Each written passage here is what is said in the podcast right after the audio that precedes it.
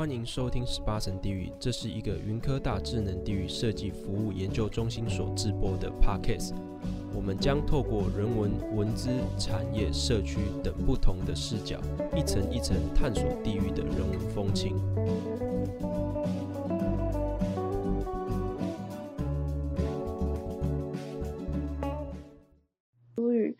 今天邀请到黄世辉老师的研究生关婷来与大家分享他的论文与撰写过程中的有趣事物。欢迎关婷。好，我是创意生活设计所的硕班同学，我是关婷。关婷，首先先恭喜你在七月的时候完成口试了。那想说，请你分享看看你这一次就是你的论文的研究方向跟主题。嗯。我的研究的主题是结合在地知识的线上步道导览设计之研究，然后是以漳湖社区为例，就是以漳湖社区为场域这样做呃步道相关的调查。那你的主要的研究的成果会是怎么样呈现呢？呃，因为我主要是在漳湖社区当中挑选了三条步道，就是有蛇黄洞挑选步道。跟六号步道就是为主，因为其实漳湖社区里面有十一条以上的步道。对，那我主要会是以就是呃设计线上导览 App 的系统建置，然后去进行测试，看看大家走在这条路上，如果使用了线上导览的这个系统好不好用，或者是能不能帮助大家去理解到在地知识。你当初选择做樟湖社区，是有没有什么特别的原因吗？哦，其实是因为我本身是云林人，然后在还没有来到云科大之前，就是我其实是不知道云林居然有漳湖社区这个地方，就觉得非常的奇妙。然后也是因为在参与了世辉老师的社区总体营造的课程之后，才知道。哦，原来就是樟湖还有一个像坐软软的地方，或者是有这么多人文气息的地方，这样。那也因为自己对于就是樟湖充满了好奇心，并且就想说要结合跟自己喜欢的爬山这件事情，就是因为我本来就有设定，嗯、要爬小百岳当做我的就是进硕班之后的人生目标，所以，嗯、也是因为就是自己的这个小目标呢，加上。跟这个漳湖的这个社区刚好就是可以做结合，所以才想说想要在漳湖这边就是调查这边的步道。对，漳湖内应该有一些就是其他的产业啊，或者是说其他发展的方向，你怎么会选择以步道为主题？哦，因为我自己本身很喜欢走步道，然后加上。我觉得在那时候，我参加老师的课程，发现到步道的资讯在网络上其实并不好被找到，就是特别是樟湖社区，或者是可能其他云林的偏乡地区，就会发现。网络上为什么好像没有办法去做推广这件事情？那假设大家都找不到步道的资讯，那就更不会想要去走这个步道。所以在这个一开始，我就对于比如说像蛇黄洞步道这个名称，或是跳绳古道怎么会有这个名称，就是感到好奇。那进而就会想说，想要知道那在地人就是在这些步道上面是不是有不同的用途，或者是说。他们这边曾经有没有发生过什么有趣的故事？就是会想要知道，不只是就是走步道而已，而是跟这个社区有什么样的连接？对。如果以你就是这段期间的调查，嗯，你觉得平常没有什么在运动的人，会比较适合走哪一条路线？有没有什么推荐的？哦。其实这三条步道我觉得很有趣。我在做调查的时候有嗯发现他们有不同的算属性吗？或者是那种特质，比较没有在运动的人，我觉得比较推荐就是大家可以走那个挑选古道，因为它其实可以连接到大尖山。就如果你有想要收集小白月花，其实也很很 OK，而且那一条步道很多人在走。那蛇黄洞步道呢，它其实是比较偏向原始林的步道，它的呃，它其实是有有点像 U 字形，它有两条、嗯、入口可以进去。那因为底下它原本是可以通到那个旧樟湖国小，但是因为那条步道就是后来中断了，就没有再整修，所以变成说，如果你要去蛇王洞步道的话，就可能就是绕 U 字形，就是回来到原点。但是因为它的步道蛮有趣的是，它有点上坡下坡的感觉，然后下面还有一个好像是有点就是废弃的凉亭，或者是有一些就是很大的建呃很大的树木可以看，就比如说相思树，我那时候是有看到相思树倒倒在地上，然后就是那个蛮壮观的，因为相思树超大棵，对，然后就是就有种丛林探险的感觉，所以如果你喜欢类似丛林探险的话，也可以去蛇皇洞步道。那六号步道的话，其实它它上面有一个五个雀，五个雀就是以前的人造纸的时候会使用的石雀跟石轮。那我觉得蛮有历史价值跟意义的，因为好像是古坑现在嗯、保留的最完整的是在漳湖社区的一个就是六号步道上面的一个中间点这样。对，然后其实走上去也不会太累，那上面也蛮漂亮的，我觉得就是。有一些石头造的那种围墙啊，或者是你可以看到那个五个雀的聚落，就是以前的样态，对。然后也可以去想说，哎，为什么步道上会有一些遗落的、散落的石头？就是有很多小小细节都可以去做观察。那我觉得这三条步道其实走起来的韵味都不太一样，对。那那你在填调过程中有没有什么比较有趣的故事啊？哦，其实蛮多的诶，嗯、呃，首先先讲一下那个，就是我们因为我其实实测了两次，第一次我是嗯、呃、有做了第一版本的线上导览，然后那时候实测了八个学生，那第二次是有在呃更仔细的加入了音景的效果啊，或者是说做了一些定点导览的设置，那就是找了五位同学，那在。不同的人走不不同的步道的时候，我发现大家的反应都不太一样。就比如说，有些人会觉得蛇王洞步道就是啊，怎么这么荒凉？然后哦，我不想走了，里面有好多 就是小动物，好可怕啊那种感觉。可是有些人就会变得很喜欢，就会说，哎，下面还有什么？我想下去看看。就是他们的那种反应跟带来的效果，会让行走的人就是有诶不同的眼光，会去看待不同的。的那个步道的感觉，那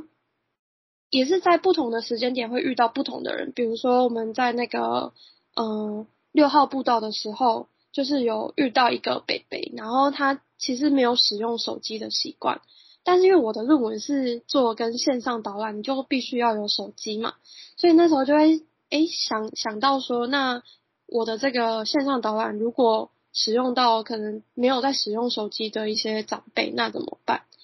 对，就会觉得就是开开启了我不同的想法，跟就是对于我的论文这样，然后还有一些其他的东西，就比如说像是，呃，我们不会去想到步道上的石头为什么会在这边，就其实我们都是走过路过，如果没有特别去注意的话，那我们就会想说，那它扮演了这个社区什么样的功能？因为其实六号步道上面有一个很大颗的石头。那这个石头其实主要是，呃，在地人他们搬搬运送上去到那个位置，他们想要打造石雀的那个基基底的那个石材，呃，不是石材，就是材料这样，对，所以才会把它搬到一个中途，然后没有用完就放在那边的感觉，就会觉得，就是蛮有趣的，因为以前就是走过路过，但是就是错过了，所以我会觉得。有时候走步道的时候可以慢慢走，然后停下来慢慢看一下，哎，附近的植物都是什么呢？然后它的地形怎么样啊？或者是它有种什么特殊的植物的，比如说竹子啊，或者是槟榔树啊，那它可能会跟它的产业有点关系。对，在这些步道里面啊，有没有什么？就是特别的美景，或者是说特别的景观，除了刚刚说的那个巨大有一颗巨大的石头以外，还有没有什么花开，或者是说特别漂亮的景致，你想要推荐给大家的？其实你就是如果还没有爬步道的时候，你就是骑在那个漳湖的附近，就是樟湖社区，它旁边就可以看到那个很漂亮的山景。对，我觉得有时候还可以看到那个黄头路，然后是在中秋节附近的时候，就是蛮壮观的。对，然后。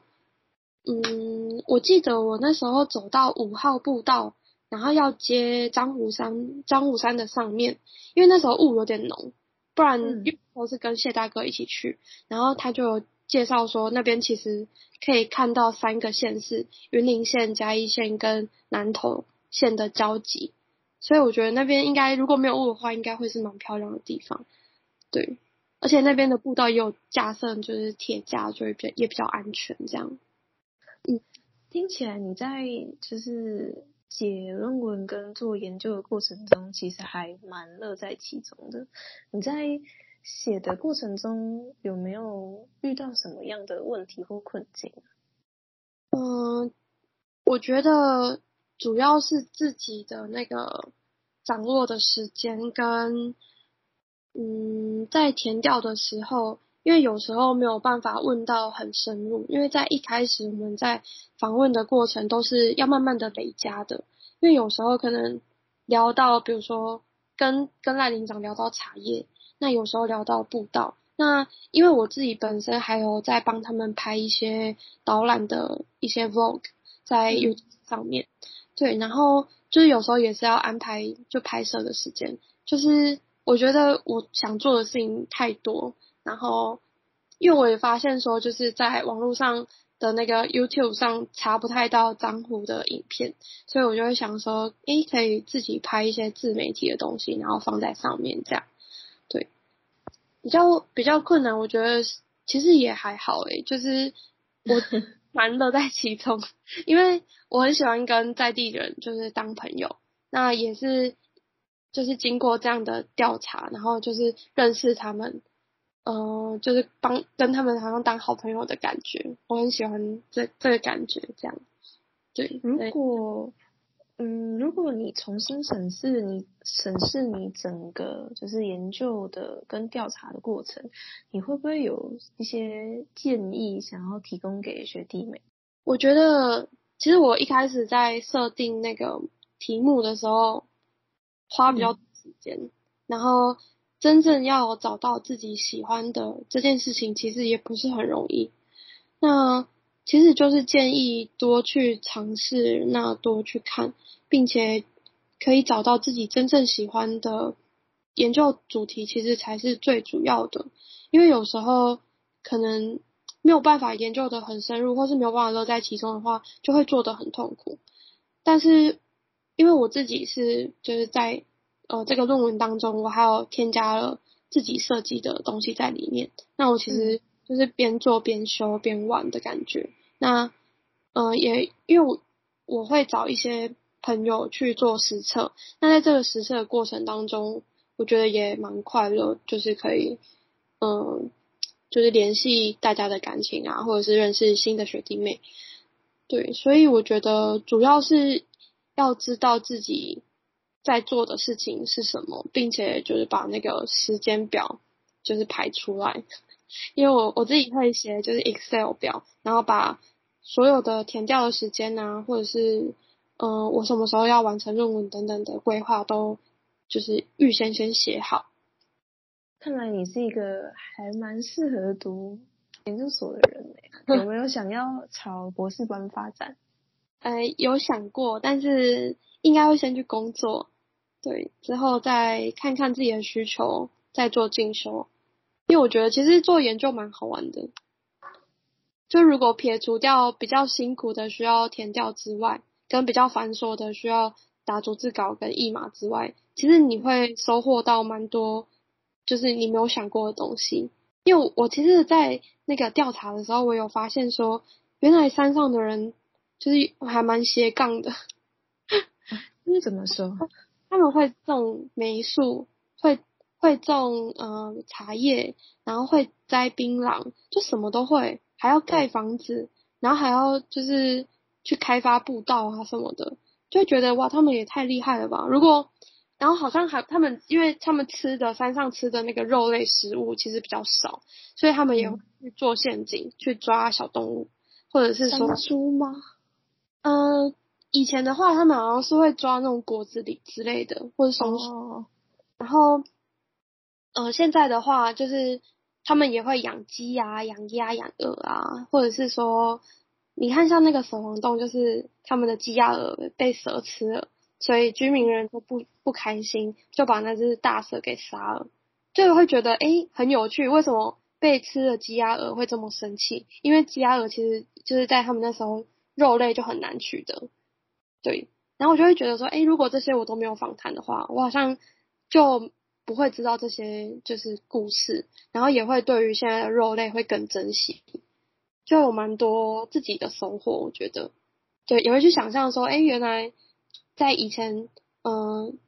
的人，他们是这样子在生活的，跟平地的人可能不太一样，可能还可以，平地的人可能还可以种种田啊，但是山上因为地就比较，嗯、凹，呃，凹凸不平，所以他们要在整地，然后要有一个平坦的那种水梯田，才有办法犁田，这样，就是有很多因果关系，你就会去想象，